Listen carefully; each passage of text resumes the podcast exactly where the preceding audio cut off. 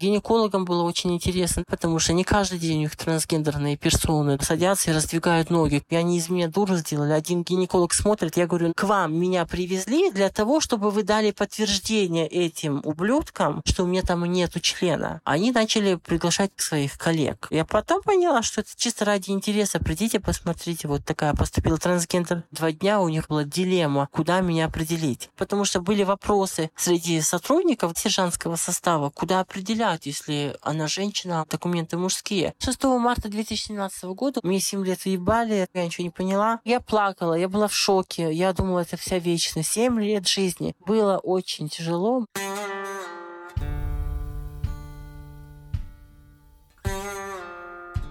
Привет-привет, меня зовут Миша Ронкайнен, вы слушаете «Тюремный подкаст». Подкаст про жизнь в тюрьмах разных стран мира.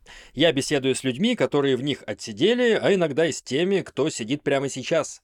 Сразу сообщение для тех, кто слушает меня на Яндекс Музыке. В этом сервисе был технический сбой, из-за чего предыдущий эпизод, первый эпизод нового сезона, не отображался у вас в ленте. Так что если вы его не слушали, послушайте. Он про лучшую тюрьму Европы с фитнесом и бассейном. А сегодня летим в Казахстан вместе с девушкой Викторией, которая раньше была каримжаном, парнем.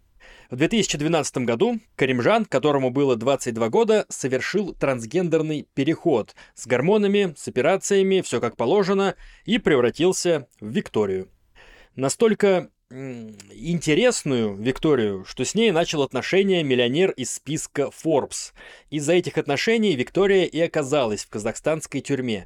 И не просто оказалась, а стала паханом. Как? Дослушивайте выпуск до конца, узнаете. Вика, привет. За что тебя задержали? Расскажи. Инкриминировали вымогательство в особо крупном размере. По версии следствия я вымогала денежные средства у потерпевшей, которая являлась трансгендерной девушкой. Я ее угрожала по версии следствия, что я обнародую информацию, что она совершила трансгендерный переход. В связи с этим я просила у нее денежные средства. То есть на тебя кто-то написал заяву из твоих подруг, что ты вымогала деньги? Да, с 2013 года по 2016 год год у меня были отношения с очень крупным бизнесменом Казахстана. Входит э, в рейтинг 50 богатейших людей в Казахстане по версии Forbes. У нас были с ним свободные отношения. Помимо меня у него были еще трансгендерные личности. И моя потерпевшая была с ним в отношениях уже как 15 лет. Когда она узнала, что я есть в его жизни, что он меня финансирует, возникла женская ревность. Разница между нами 10 лет. Она 80-го года, я 90-го года. А ты публично публично заявляла, что ты трансгендер? Нет, на тот момент я не заявляла о себе, но у меня был открытый Инстаграм. В шестнадцатом году было 20 тысяч подписчиков. У меня было новое окружение. Мое окружение не знало моей истории. То есть ты позиционировал себя просто как э, девушку? Да. И в один прекрасный день я наблюдаю комментарий о моей идентичности и узнала девушку, которая стала моей потерпевшей. Мы с ней заочно знали друг друга, поскольку у нас были общий хирург, общие знакомые и не более. А в Казахстане не так много врачей, которые делают такие пластические операции на половых органах? Это дело в Таиланде, в Бангкоке. В Казахстане вообще нет таких врачей? Есть, но уровень не тот. Таиланд — это первая страна, где специализируется на таких операциях. Если не секрет, сколько стоит такая операция? В порядке 120 тысяч долларов у меня ушло. Учитывая гормональный переход, многочисленный анализ, чтобы получить разрешение на такую коррекцию, необходимо от 3 до 7 лет состоять состоять на специальном учете в здравоохранении. В Казахстане? Да, есть такой отдел, где психиатры, психологи тебя наблюдают, чтобы установить, что личность нуждается в этой коррекции, что нету признаков шизофрении, поскольку это ответственность. С 2009 года по 2012 год я состояла на этом учете, получила трансгендерную справку с диагнозом ядерный транссексуализм и нуждаюсь в этой коррекции. В медицинском термине это коррекция половой идентификации. Получилось получилось все здорово, замечательно. Я нисколько не жалею, что я прошла такой переход. Все идентично женским половым органам. Я живу новой жизнью, у меня все устраивает, я испытываю оргазм. Можно я вот максимально некорректно спрошу? Тебе отрезали член и яички. Их как бы у тебя не существует сейчас, верно? Ну, конечно, да. Был полный переход. Вагинопластика. Ничего из прежних органов нету. Влагалище собирается из седьмой видной кишки, потому что сигмовидная кишка – это аналогично ткани влагалища. Сейчас все хорошо, замечательно, даже не отличить. Твой э, член, соответственно, на какой-то помойке, или ты взяла его с собой как память? Ты мне подъебываешь? Не, мне правда интересно, что происходит с органами, когда э, их убирают. Ты знаешь, очень много из моего близкого окружения интересуются, а куда дели? Ну, это же логично, что это же ткань, имеющая свойство гнить. Зачем мне забирать домой? Это же не фаламитатор какой-то. Ну, формалин, свое прошлое, знаешь, как э, история своей собственной жизни. Нет, вот как раз-таки я очень легко рассталась с личной историей, удалив все фотографии, начиная с детских. Я даже зашла в комнату к маме, нашла эти детские фотографии и все сожгла. Я распрощалась с прошлым, закрыла эту страницу, живу новой жизнью. Конечно, моему окружению, моей семье было первое время тяжело принять меня как Викторию. Да и сейчас я с ними не общаюсь, они не могут меня принять как Викторию, потому что знали на протяжении 22 лет меня как Каримжана. 11 апреля 2012 года я стала Викторией физиологически, но юридически я стала официально женщиной с 6 марта 2017 года.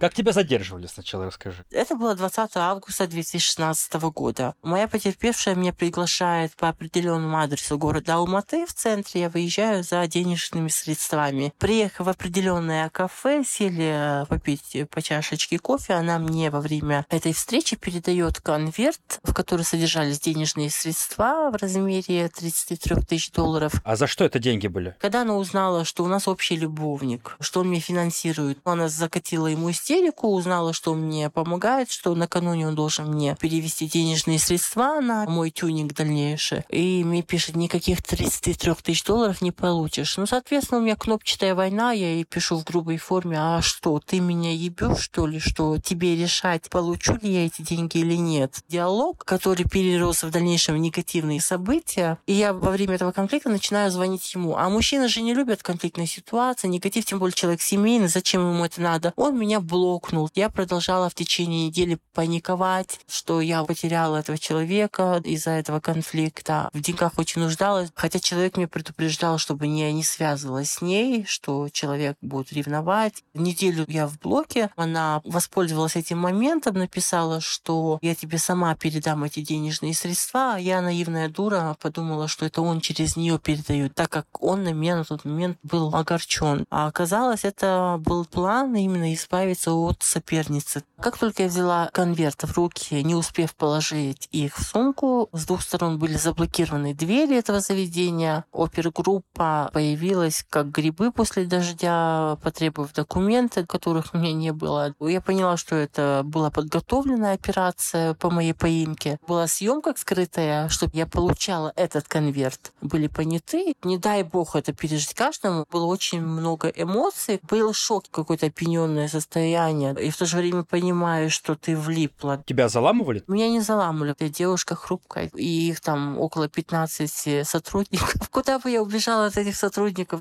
При моем задержании возникли проблемы, поскольку во время ареста я уже была физиологически девушкой, но, к сожалению, документы не успела переоформить э, согласно новому гендерному статусу. Когда тебя задерживали, ты была мужчиной по документам? Физиологически девушка, юридически я была на тот момент мужчиной, да. И я призналась, что у меня нету документов, я Виктория, они меня назвали по старым данным Каримжан. А ты какой жизнью к тому моменту вообще жила? Какие у тебя были источники дохода? Я закончила Академию Скушургена, факультет эстрадный вокал. С 2008 года по 2012 год я работала в концертном агентстве, была организатором концертов звезд российской, казахстанской эстрады. У меня было свое ИП. Ты говоришь, что занималась вокалом? Да. То есть это был мужской у тебя голос тогда? Тогда да. После перехода уже, когда идет именно удаление мужских половых органов, бывает, что меняется тембр. А ты можешь сейчас мужским голосом говорить? Да, конечно, я могу. Ну чё, ну чё, Миша, как дела? Я слушаю тюремный подкаст, и мне это нравится.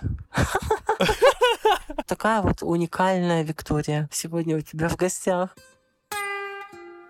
На операцию заработала своим честным трудом. Операцию я оплатила сама себе. После операции у меня были отношения с парнем, который полгода не знал моей истории. Мы жили, был секс. То есть ты настолько качественно сделана, что вообще можно не догадаться? Да, мы с ним жили год, из них первые полгода он не знал о моем переходе. Очень приходилось много врать, ложного блага. Были вопросы, где твои документы, где фотографии. Я находила различные ответы, и когда уже он хотел узаконить эти отношения, я забила тревогу. Я понимала, что человек готовится к серьезным намерениям. Я приняла решение заявить о себе и была морально готова, что он уйдет с моей жизни, что мы расстанемся. Я к этому готовилась месяц. Набравшись смелости, я ему рассказала, человек не поверил. Поверил после того, как я достала все эти справки, показала и сказала, извини. Извини, ты полгода трахал Каримжана.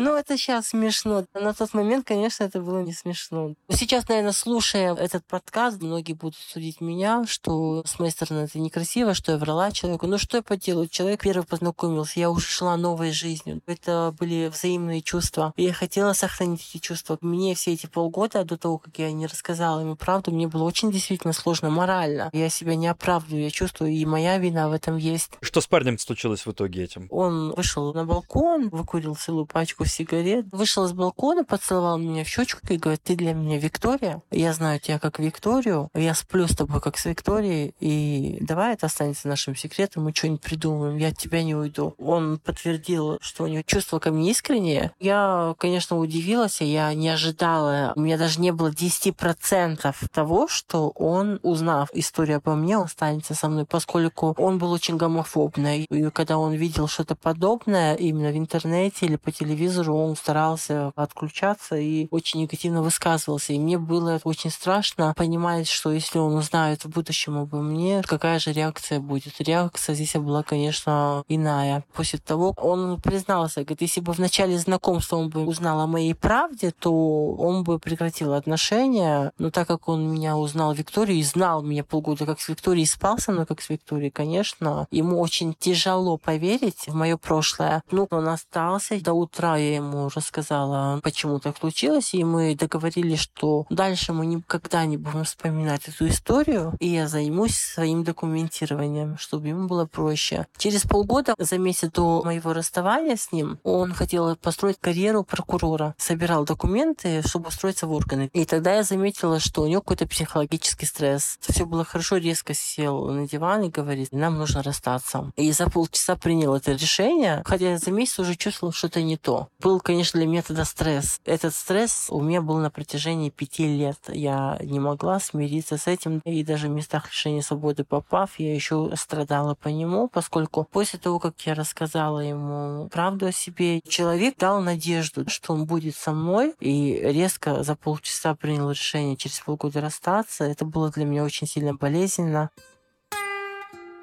Расскажи, как ты познакомилась с тем миллионером из Forbes? Я не работала. Я жила на запасы после своей деятельности концертной. Я потратила все свои сбережения. У меня была депрессия. Я не могла без документов куда-то пойти устроиться на работу. Я не знала, что мне делать. И тут появляется в моей жизни подруга Карина. Она транссексуалка. Она леди-бой. Это то есть с грудями, с членом. И она оказывала сексуальные услуги. Она занималась проституцией открыто. И она говорит, есть мужчина, любитель таких экзотических девушек, и я попробую показать твою фотографию. Она показала мою фотографию, он очень сильно заинтересовался, и за вознаграждение она меня познакомила с ним. Я осознанно пошла на это знакомство, на эту встречу, поскольку я очень нуждалась в финансах и вообще не знала, как мне дальше жить. После этого расставания многие представляют папиков, стариков с пузом. Нет, он был статный, высокий мужчина спортивного телосложения, при этом богатый. Я не скажу, что я влюбилась и любила, но я уважала за его щедрость. Он очень хорошо помогал. Я встала на ноги, были деньги, было жилье. И несмотря на роскошь, которую меня купала три года, все равно мне не хватало этого человека, с которым я жила год в гражданском браке.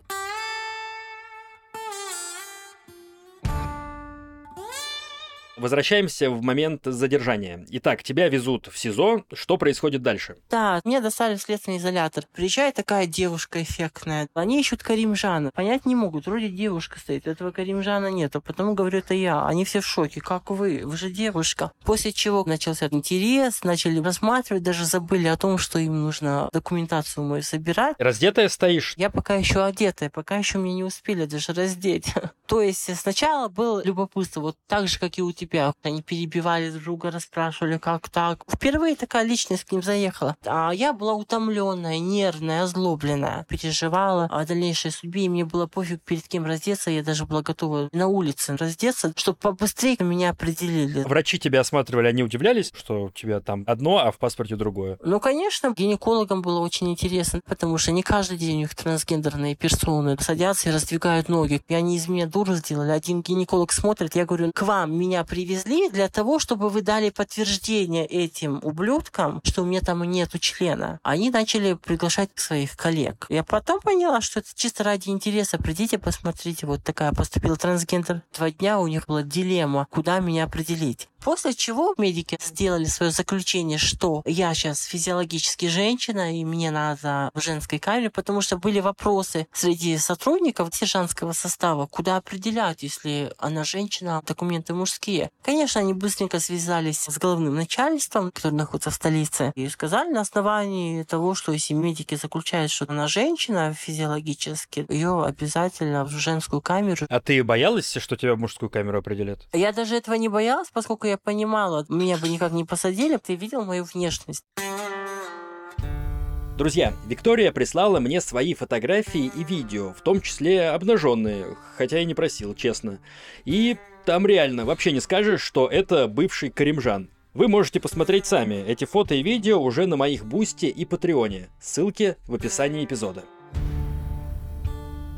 Плюс к этой внешности медики делают заключение, что там нету члена, там есть влагалище. Были со стороны следствия такие угрозы, запугивания, чтобы я признала свою вину. Несмотря на то, что я была незнакома с этой системой, я понимала трезво, что сейчас я официально девушка, и есть официальные справки в базе данных, что у меня был трансгендерный переход. В худшем случае я бы могла содержаться в отдельной камере. Тебя в итоге посадили в СИЗО в женское отделение? Да, конечно. А ты помнишь, как ты входила в хату впервые? Меня сразу оперша подтягивает и говорит, сейчас ты пойдешь в камеру, где будут сидеть ходачки. Она почему-то посчитала, что меня должны посадить с ходачками, которые неоднократно отбывают срок наказания, для которых тюрьма — это дом родной, которые мне расскажут, как жить. Ты боялась? Я не боялась. Я просто принимала ситуацию, плыла по течению, и все. Выбора не было. Я захожу, четыре женщины сидят, похожие на мужика. То без зубов, то с короткой стрижкой. Две казашки, одна корянка, одна русская. Баба Наташа, 75 лет, у нее три ходки. У нее было уголовное дело за барыжничество. Ей грозило от 7 до 15 лет. И она все-таки говорила, ну сейчас срок поймаю, через три года откинусь и пойду дальше панчить. Я говорю, баба, ну тебе уже надо просто дошивать на воле. Но они меня встретили хорошо, накормили, попросили сказать о себе. Я была, конечно, утомленная, но в чужой монастырь со своими правилами не входит. И я просто принимала эту ситуацию. Я с уважением отнеслась к ним, они ко мне. А потом за личность начали другие камеры писать. Ну что, как приняли? Что, вам не стрёмно сидеть с трансом? Слышав, что заехал транс, представляя меня в мужикоподобном образе, не видя меня, ну, они потом пишут пояснение. Здесь я не транс, здесь я бабы лучше многих выглядят. Потом очень многие стремились со мной выйти на прогулку, посмотреть, пощупать, подергать, в баню со мной сходить. Дальше было больше на следующий день следственные действия. Я выезжаю, сажусь в автозак, смотрю, девушки сидят, и арестанты, и мужики. И тут арестанты мужского пола знакомятся со мной. Я говорю, а Виктория? Они говорят, о, Виктория, а там, говорит, на Жемпродол заехала трансуха Виктория, ты ее не видел? И конвоиры говорят, это она. Да ну, это она. Отношение менялось сразу. В хорошую сторону. Да, не зря говорят, по одежке все-таки встречают, и внешность о многом что говорит. Да, как человек себя поставит, так и будет. Я адекватно реагировала на их реакцию, я поддерживала диалог, и в целом именно контингент мужского мужского пола относились ко мне хорошо. Им было не стрёмно передавать или брать с моих рук что-то. Ты сам прекрасно знаешь, на мужских лагерях опущенок с их рук ничего не берут. Трогать нельзя. Ко мне такого отношения не было. Как-то я ехала с ходаком, у которого было четыре ходки, и он мне говорит, по понятиям, если взять, тебе никто ничего не предъявит. Сиськи есть, пизда есть, все. Шли всех по факту. Ты сейчас баба. А ты была на мужской зоне в итоге? Я не была на мужской зоне. Именно наследственные действия, на судебное разбирательство. Все арестанты ехали с конвоирами, ну, в одном автозаке. Большой грузовик, который доставляет спецконтингент до суда, либо следственных действий в РУВД. Не было даже клеток вместе. Едем и все. Между нами сидят конвоиры. Во избежание последствий. И пока мы едем туда-обратно, поддерживаем диалог. Был повышенный интерес мужчин. Комплименты. Со мной едут в автозаке еще девушки. И тут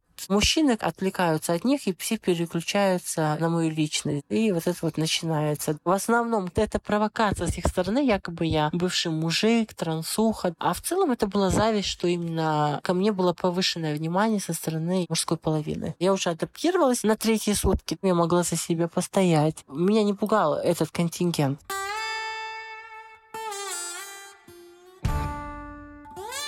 Как тебе вообще СИЗО Алматинское? Я была в двух следственных изоляторах, потому что меня этапировали в конце в другой регион по истечении шести лет. Я скажу, что Алматинское СИЗО действительно евростандарт. Камеры хорошие, даже лучше хостела. Телевизор в камере, белые стены, двухъярусные кровати посередине, стул, матрас неплохие, окна большие, панорамные, с видом на горы. Алмата — это вторая Швейцария. И несмотря на то, что там решетки, видно Коктубе, красота гор, солнечная сторона сторона, поднимающая настроение. Три раза кормят и ни разу не бьют. Ты просыпаешься, включаешь телевизор, лежишь целыми днями, спишь. Если у тебя следственное действие, ты выезжаешь, приезжаешь, в телефоне сидишь. Я тебе даже видосики сейчас скину из камеры. У меня был телефон, я фоталась. Официально у тебя был телефон? Неофициально. Это все затягивается. Через передачку можно было со следственных действий. Можно было шпулькануться. А шпулькануться это что? Маленький телефон завернуть и себе во влагалище спрятать. Ну, конечно, я на такие меры не шла, но в основном основном это так делают. Либо мы там покупали через осужденных, которые смогли своим талантом занести телефон на территории следственного изолятора. Ночью мы достаем телефон до утра в социальной сети, утром прячем, потому что мало ли шмон. И, если честно, я бы лучше отбывала срок наказания в следственном изоляторе, нежели в лагере. Это лучше, чем зона. То ли ты сидишь с четырьмя, с пятерьмя в камере и создаешь свой угол, обживаешь. То ли ты в лагере, в одном бараке 75 женщин, 75 характеров, кто-то перед пердит, кто-то храпит. Это не очень комфортно. Ты сколько в СИЗО в итоге провела? Девять месяцев. Девять месяцев шли твои следственные действия до финального суда? Да. Сколько лет тебе грозило по этой статье? По санкции суда от 7 до 15 лет. Как менялось твое мироощущение? Ты вот сначала думала, что ну вот сейчас меня отпустят, или ты сразу приняла тот факт, что тебе еще долго сидеть? Вначале я была очень наивная. Когда мне дали два месяца ареста, я подумала, что мне через два месяца отпустят. Мне 20 августа санкцию выдали на два месяца,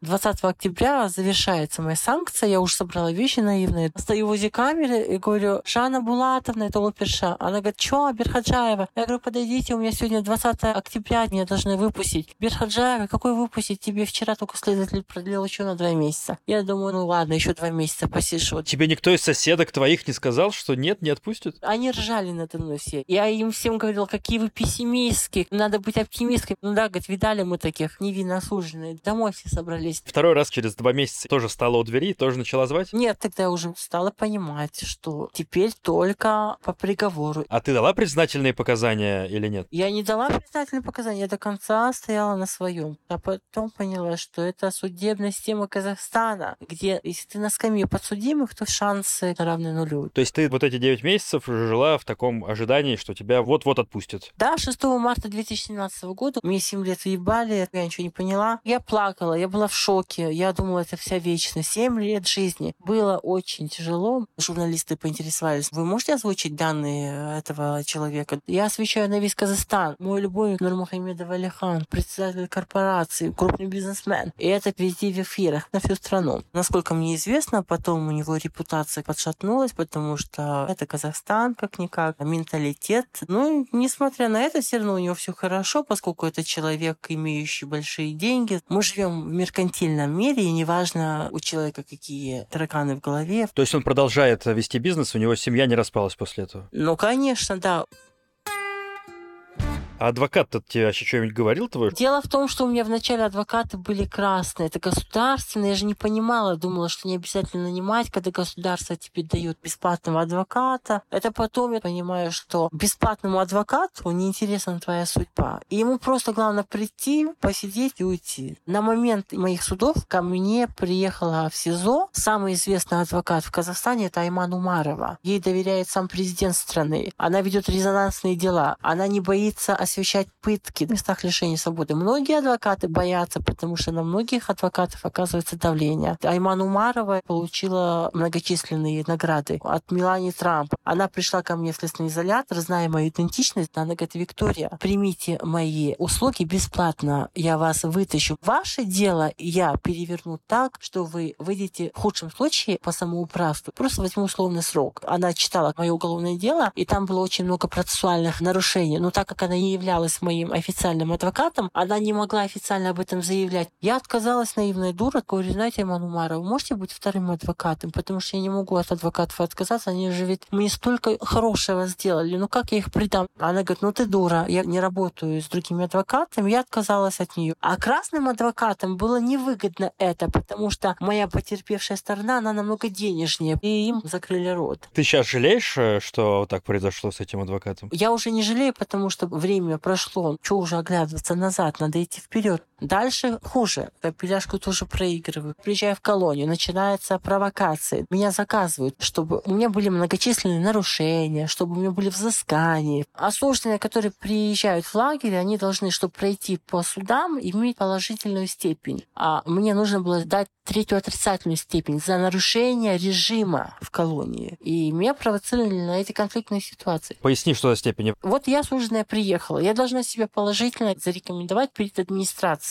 Я должна работать, активно участвовать на массовых мероприятиях, зарабатывать поощрение, что я активно участвую на концертах. Впоследствии чего мне дают степень, что Виктория Берхаджаева молодец, отличилась за три месяца, ей первую степень. Это как оценка в школе. А в моем случае мне нужно было спровоцировать, чтобы Берхаджаева получила не первую положительную степень, а получила третью отрицательную степень, чтобы когда подошла ее форточка по условному досрочному освобождению, ей отрицательная степень препятствовала в этом освобождении. И вот у меня начался конфликт с замполитом. Замполит — это заместитель начальника учреждения по воспитательной работе. Начал унижать, оскорблять. Видно было, что тут как-то ненатурально все подстроено. Он мне провоцирует. В отместку я ему погону рву и выкидываю. Говорю, какой ты замполит, если ты себе позволяешь такое. И он меня выдворяет в штрафной изолятор на 4 месяца карцер. Без права на прогулки, где крысы, где нету окон. Это темница. Метр на два. Не развернуться, не повернуться. Пятак и параша там, и каша. Ты не позеленела там? Я там чуть не померла. Мы я начали эти клопы кусать, комары, я начала чесаться, у меня до колена ноги были в болячках, гнить начали. Потом быстренько меня спасли, все это обработали. Я, насколько помню, там должна пристегиваться койка, да, и ты днем не можешь на ней лежать. Да. То есть днем вот в этой камере один на два ты просто стоишь посреди стакана этого бетонного. Да.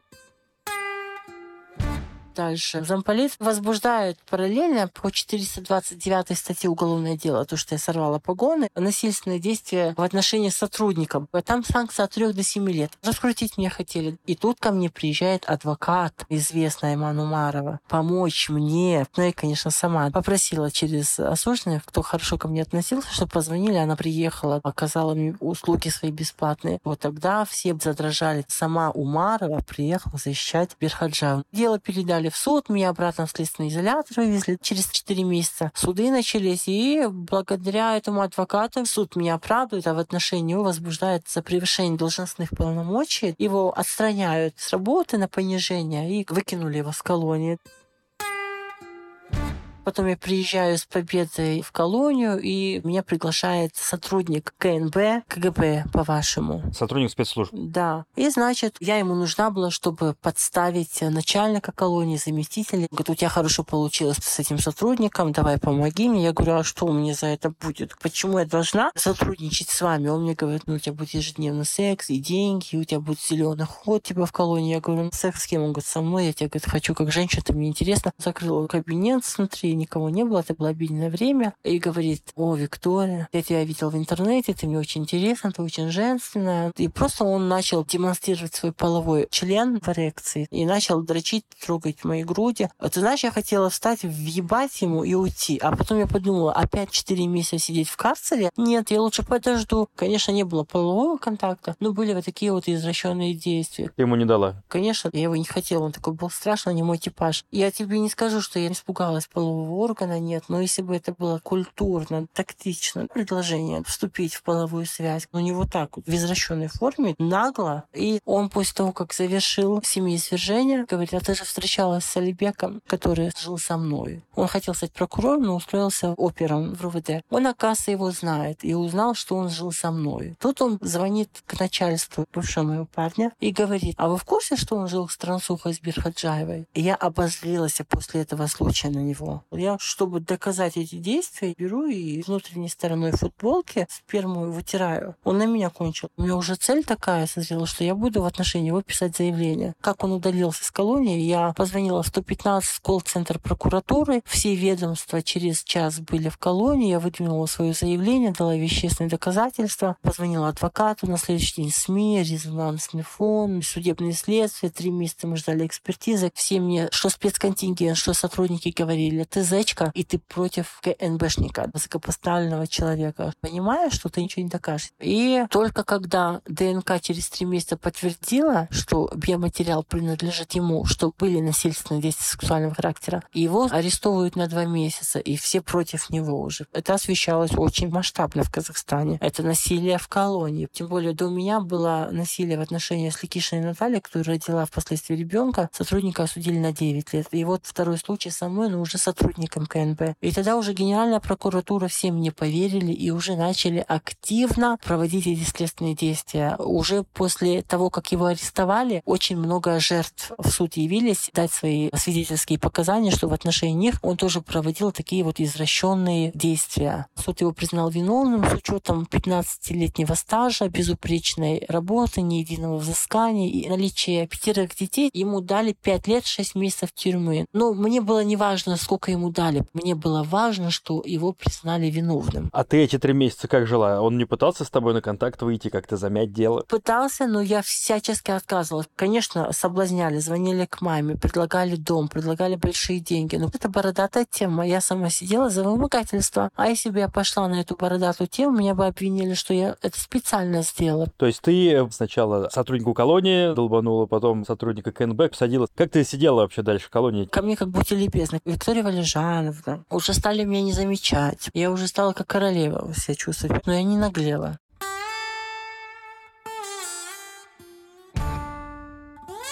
Ты после СИЗО заехала в колонию. Твоя реакция, когда ты увидела барак, где десятки людей? Когда я увидела, я, конечно, просто офигела. Вот эта вот колония, где отбывала срок наказания, Алматинская область, поселок Жаугашты, 32 года. И, кстати, в этой колонии в советское время сидела мать Бориса Моисеева. Она его родила даже в этой колонии. И именно в этой колонии еще в советское время отбывали сроки жены изменников Родины, когда была смертная казнь. Там был большой котлован, братская могила, всех там захоронили нет. Это такое мрачное место. Над этой колонией столько воронов. Они боятся людей. Там вороны, как дворняжки. А расскажи про барак, как он внутри выглядит. По быту вообще там никак. Он кирпичный, но он весь сыпется, весь такой темный, весь такой холодный. И одна большая комната спальня. Ну да, двухъярусные кровати, 75 осужденных в одном бараке. Унитазов внутри нету. Уличный туалет за 300 метров от барака. В 2 часа ночи тебе приспичило, бушлат одеваешь, и за 300 метров от барака брака ты идешь в уличный туалет. Быть там из десятибальной шкале один балл. Несмотря на то, что там постарались обжить, цветочки посадить, но аура, я там тебе скажу, негативная. Но встретили с интересом, все стремились со мной в баню попасть, кто-то стремился со мной дружить, кто-то отфукал, типа, западло, а потом через время видели, что у меня есть какие-то возможности. Такие отношения, блин, барышные. Если у тебя есть что с тебя взять, то ты в удел. Сигареты — это валюта. Самое главное, чтобы осужденная заехала с сигаретами. Допустим, там есть понять такой семейничать, дружить, чай пить вместе, общие продукты делить. Когда несколько заключенных собираются и делают из себя семью. Да, как только все заканчивается, все, семья распадается. Я даже не старалась ни с кем там заводить дружеские отношения. Ну зачем мне такая дружба? Сучья зона, в бабской зоне стук, как два раза звук. Ну, любят стучать там. Неважно, ты с ней семейный через два года. Все друг друга сдают. Там какие нарушения были? За что закладывают? За внимание. У бабы все чешется, все они хотят пойти сами навязаться кому-то. Внимание. Не обязательно в сексуальном плане, а себя показать, о себе напомнить. Подхалимные отношения, пойти к оперу. А вот есть информация, чтобы быть замеченной, чтобы ее наградили поощрением, чтобы рассмотрели ходатайство об ее условно-досрочном освобождении. Ну, случая зона. В мужских лагерях такого нет. В мужских лагерях за такое прибьют. А в женской зоне это вот так вот. А как ты там жила? Как ты время проводила? Там есть режим, подъем, завтрак, обед, ужин, личное время.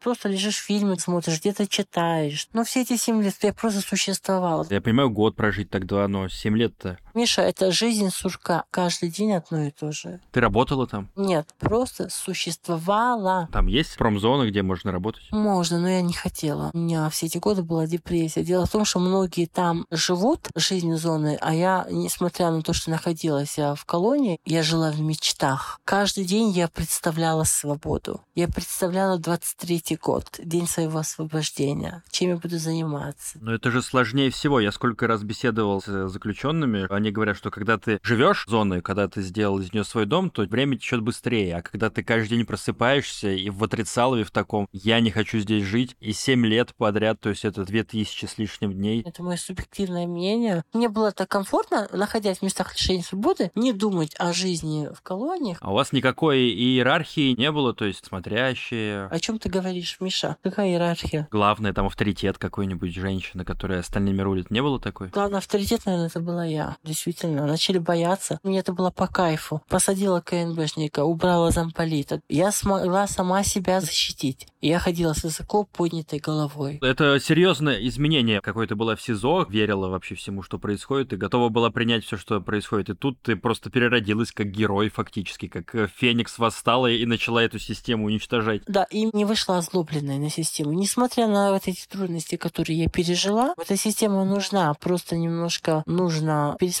отношение к осужденным со стороны сотрудников. То есть ты видела вот в этой колонии женщин, которым эта тюрьма пошла на пользу? Да, вот лично мне пошла на пользу. Я повзрослела. Это была в 16 году наивная Вика зеленая, которая всем верила, все мне лоховали. А потом у меня мировоззрение поменялось. Сейчас я все равно добрая, я стараюсь доверять, но я вижу человека насквозь. Я держу дистанцию, я сейчас не доверяю так, как доверяла ранее. И живу, не нарушая закон. А сейчас очень много соблазна. Сейчас я вышла, знаешь, за 7 лет столько изменилось, столько наркоты на каждом шагу. Я стараюсь избегать людей, кто связан с этим, потому что я не хочу хочу наступить на те же грабли, не хочу оказаться в тех местах, откуда я вышла недавно. Я ценю свободу. И я сейчас вот в этом подкасте хочу напомнить, цените свободу. От тюрьмы и сумы не зарекайтесь. На скаме подсудимых можно оказаться легко, а выйти это целая изобретательность, поэтому нужно не переступать грани закона. Нет ничего лучше свободы. Человек рожден быть вольным, а там это жизнь под землей. А когда ты вышла? 20 апреля 2023 года. Ты считаешь, что вот эти вот знания, они стоят 7 лет жизни в тюрьме? Да. Как говорил Карнеги, из минусов сделать плюсы. Я вот сделала. Я очень духовно выросла. Я просто не стала из всего этого искать виноватых. Я виновата сама из-за своей наивности. Вик, спасибо тебе большое за этот рассказ. Желаю, чтобы с тобой все дальше происходило только хорошее. Большое спасибо. Был интересный диалог. Я думаю, он будет для многих очень полезный. Цените свободу. Удачи. Друзья, спасибо, что дослушали выпуск. Дополнительные материалы к подкасту, обнаженные фотографии Виктории. Боже, не думал, что докачусь до такого. Фотографии из тюрьмы и видео даже, кстати, есть. Все это в моих Бусти и Патреоне. Подписываясь на эти сервисы, вы помогаете мне делать новые выпуски тюремного подкаста, потому что другой монетизации у меня нет. Кстати, ходил тут к ребятам из подкаста «Мужчина, вы куда?» Гриша и Славе. Рассказывал про свою юность, поехавшие путешествия и про то, как тюрьмы помогают мне узнавать мир. Ссылка на выпуск в описании. Переходите, слушайте. Ну и ставьте лайки тюремному подкасту, подписывайтесь на него и рассказывайте друзьям обязательно. Меня зовут Миша Ронкайнен, с подкастом мне помогают Николай Денисов, Максим Кремнев и Яна Кулакова. Пока!